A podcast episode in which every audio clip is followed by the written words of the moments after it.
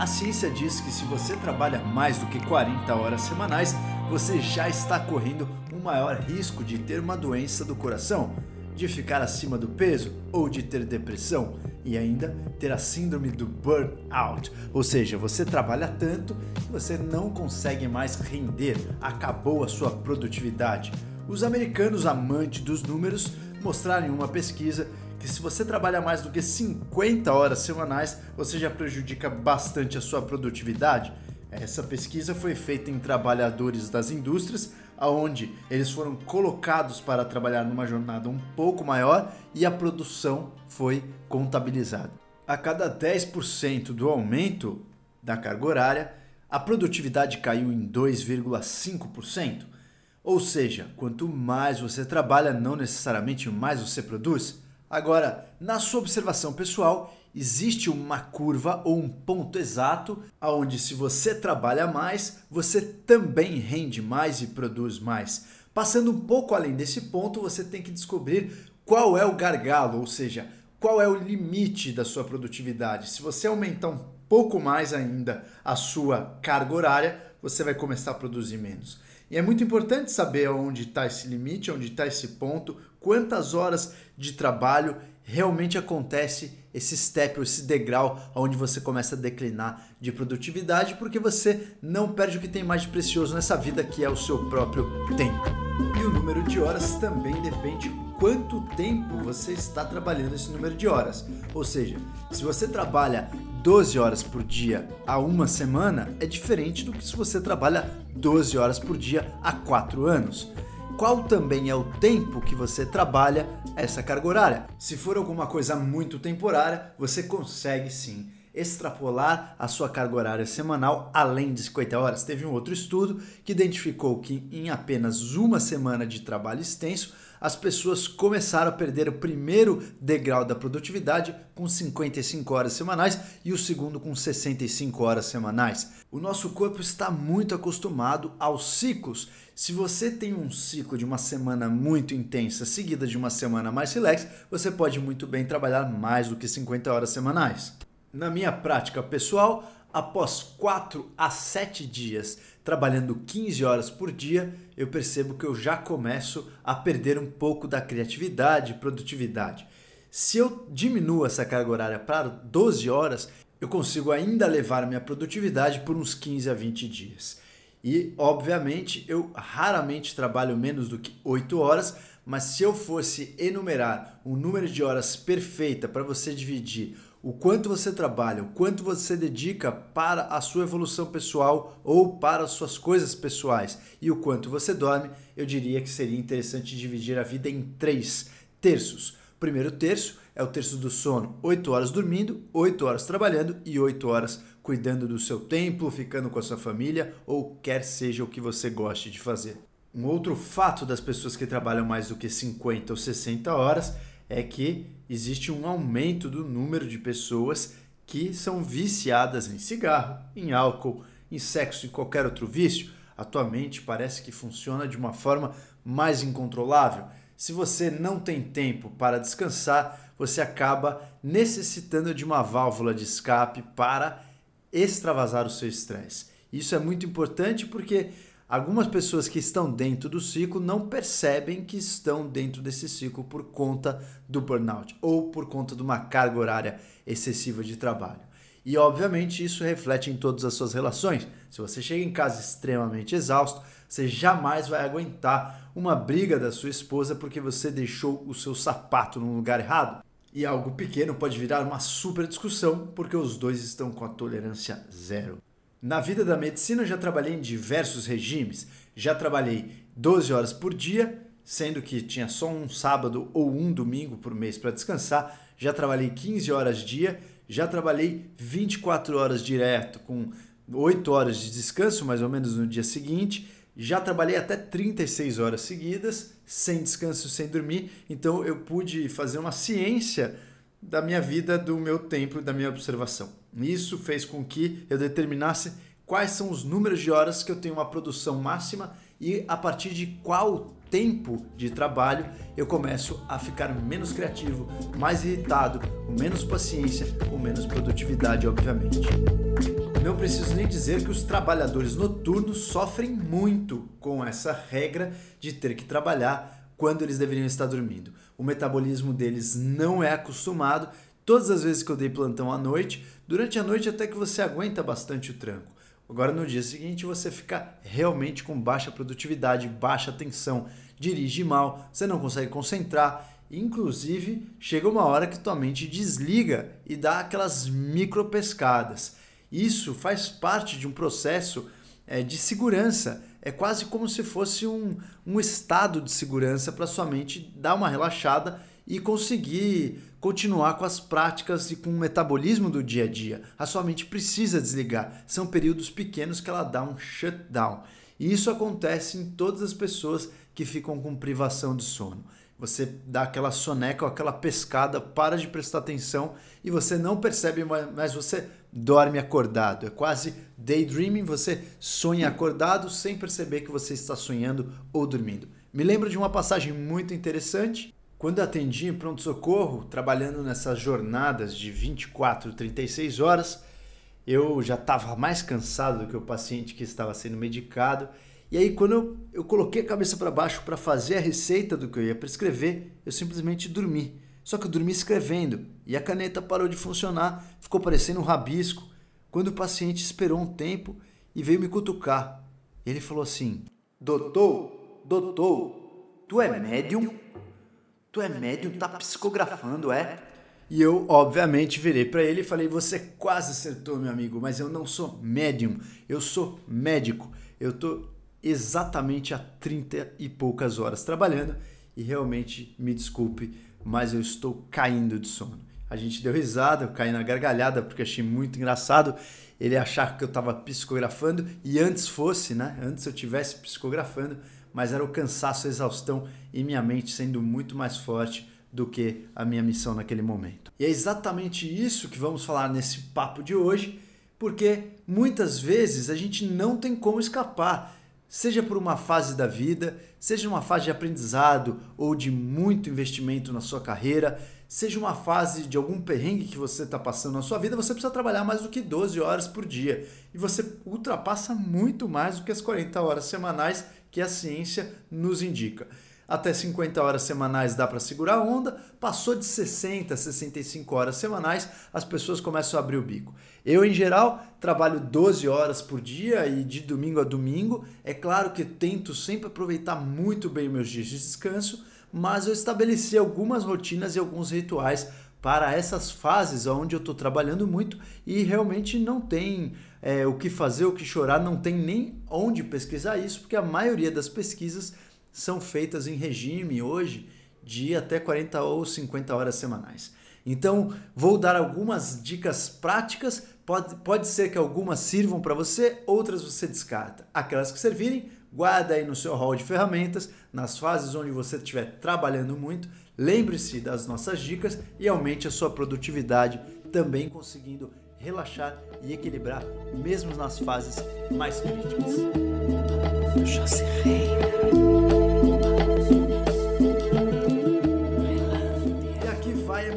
Dica para vocês.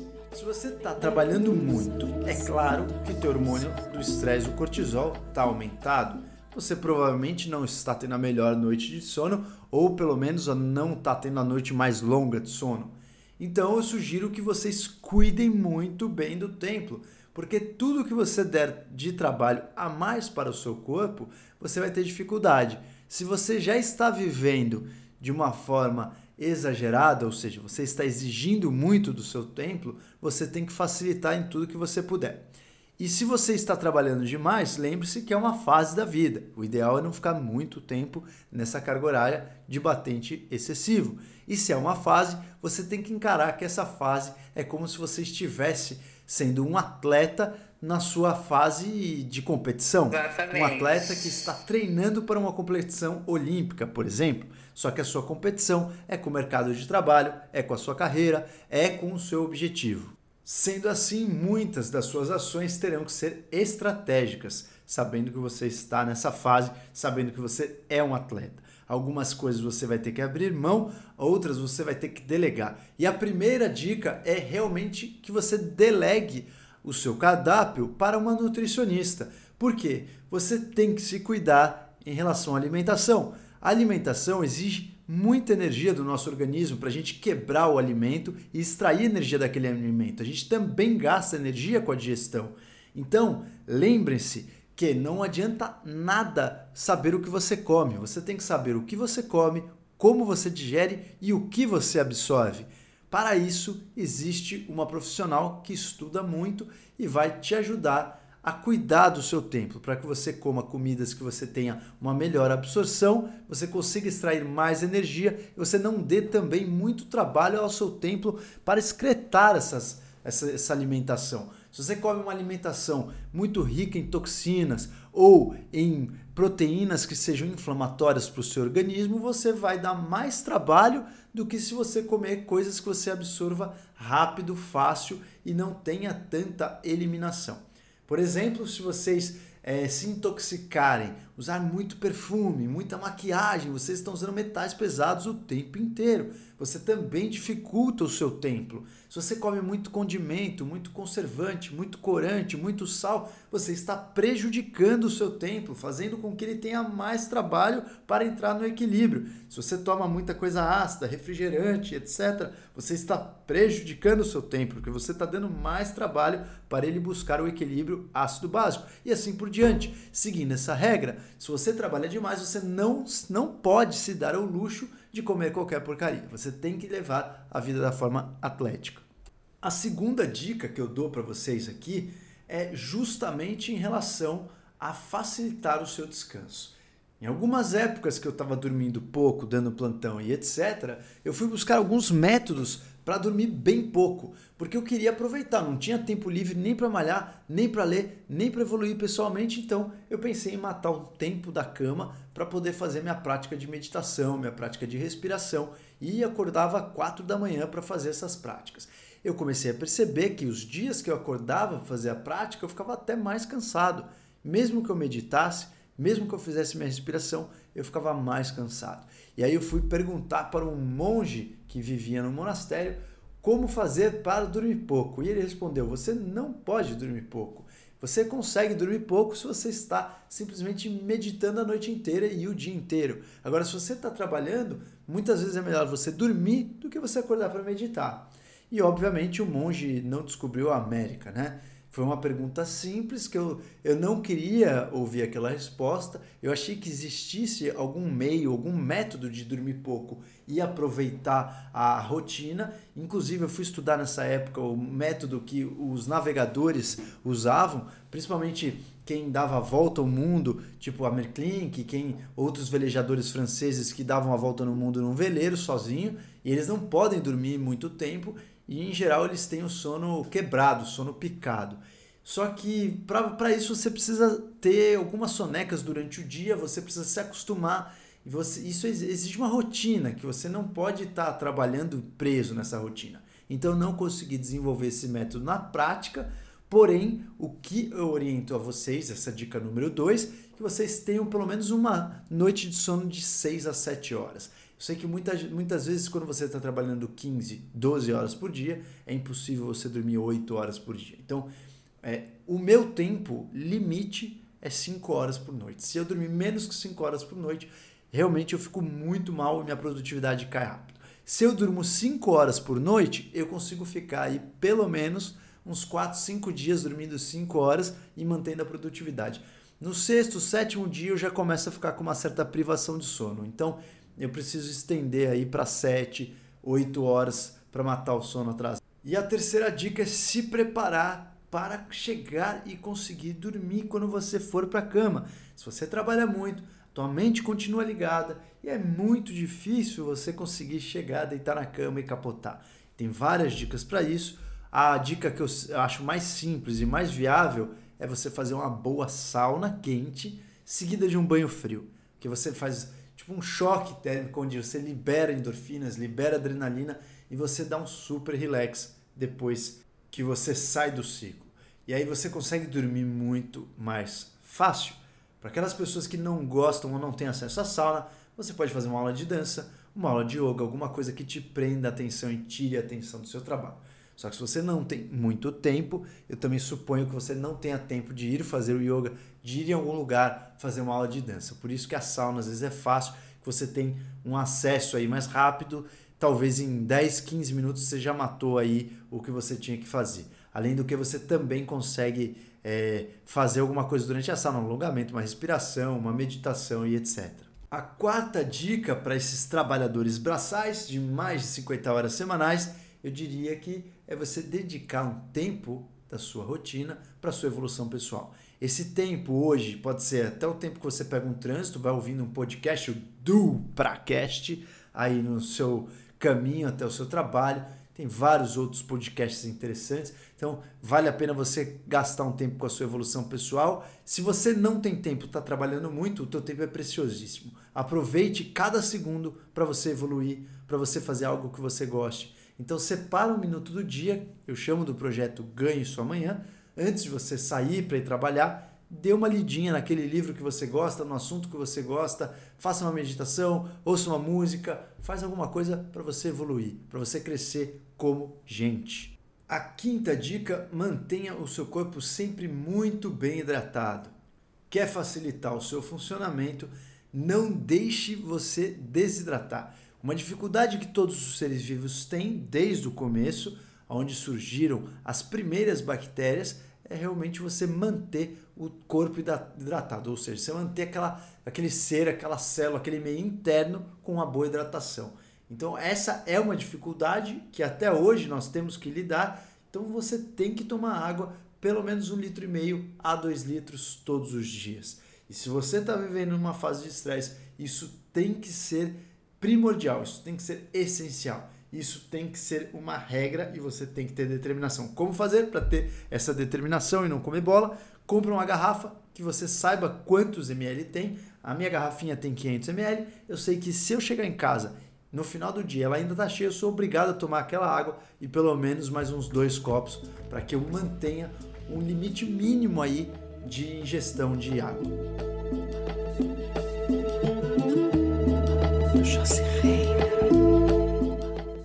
e a sexta dica, aproveitando a carona da água, mantenha a sua pele hidratada. Temos os dois pedágios do organismo, o intestino e a pele. São as barreiras que determinam o que é fora e o que é dentro do nosso corpo. Assim como você tem que manter o seu intestino, o seu estômago e o seu trato gastrointestinal hidratado, você também tem que manter a sua pele hidratada. Então, Exatamente. Então, sugiro que você use um bom hidratante. Antes do banho, passe um óleo na sua pele, um, algum óleo é, vegetal, um óleo de coco, que você não deixe a água quente do banho tirar a sua oleosidade natural. Já que você vive numa fase onde tudo está mais difícil, você não pode dar trabalho ao seu templo. Então passe um óleo antes do banho e um bom hidratante depois do banho, que você também protege o seu pedágio externo.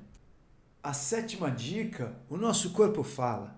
Conforme você vai ficando mais tenso, menos descansado, mais estressado, o teu corpo vai tomando essa forma. O seu pescoço fica contraído, os seus músculos ficam tensos, você perde o seu alongamento. A sua mandíbula fica contraída, a musculatura da mastigação, masseter, fica extremamente petrofiado e muitas pessoas desenvolvem um bruxismo à noite.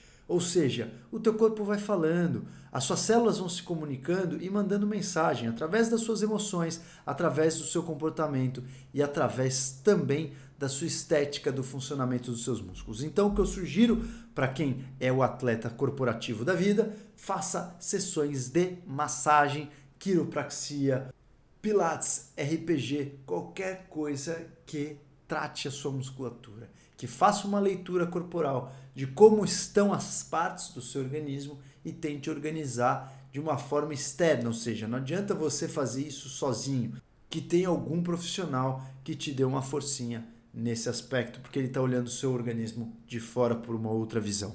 A oitava dica é desenvolver resiliência. Já fizemos um episódio aqui do nosso Tu Pracast sobre resiliência. Se você tiver dúvida, vai lá e ouça o episódio é, resiliência é praticamente a capacidade que nós temos de lidar com estresse. Todo mundo vai se estressar, todo mundo vai ficar com raiva, todo mundo vai ter alguma fase da vida onde não está é, muito feliz, está desgostoso, o estresse, a responsabilidade começa a pesar na nossa cabeça, só que você tem que saber voltar para o estágio inicial assim que o estresse é retirado. Então você pode estressar, o estresse é saudável desde que você saiba lidar com isso e volte para a zona do conforto ou do relax o mais rápido possível. Assim que o mecanismo de ação for retirado, você tem que voltar imediatamente. Então você pode se estressar, você deve se estressar mas a sua resposta é a mais importante para saber o quanto você aguenta de estresse, o quanto você aprende e evolui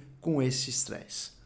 A nona dica é você cuidar do seu corpo energético. Nós temos um sistema energético eletromagnético em várias culturas anciãs são chamados de nomes diferentes. Pela cultura ayurvédica ou pela cultura védica, temos o prana, que é um conceito de energia vital. Pela medicina chinesa, temos o Qi, que também é um conceito de energia vital. Você arrume uma maneira de ter uma sensibilidade de como está a sua energia vital. Sabe quando você vai em algum lugar e você se sente cansado só por estar naquele lugar e não sabe por quê? Você gastou menos caloria, menos pensamentos, você não gastou muita energia, mas você saiu mais cansado. Então, isso é energia vital. Quando você está em algum lugar que também é o, o oposto acontece, você sai super revigorado e não sabe por quê, você está trabalhando o seu campo energético ou sua energia vital, eletromagnética, pranati, como você quiser chamar. O mais importante é que você deve ter alguma técnica na manga para trabalhar com esse tipo de energia. Você pode fazer através de práticas de respiração, através de práticas de meditação, prática do Qigong, que seria você conectar a sua energia com a energia do universo, da terra, do céu. Parece algo pouco palpável para alguns, mas eu sugiro que vocês testem na prática.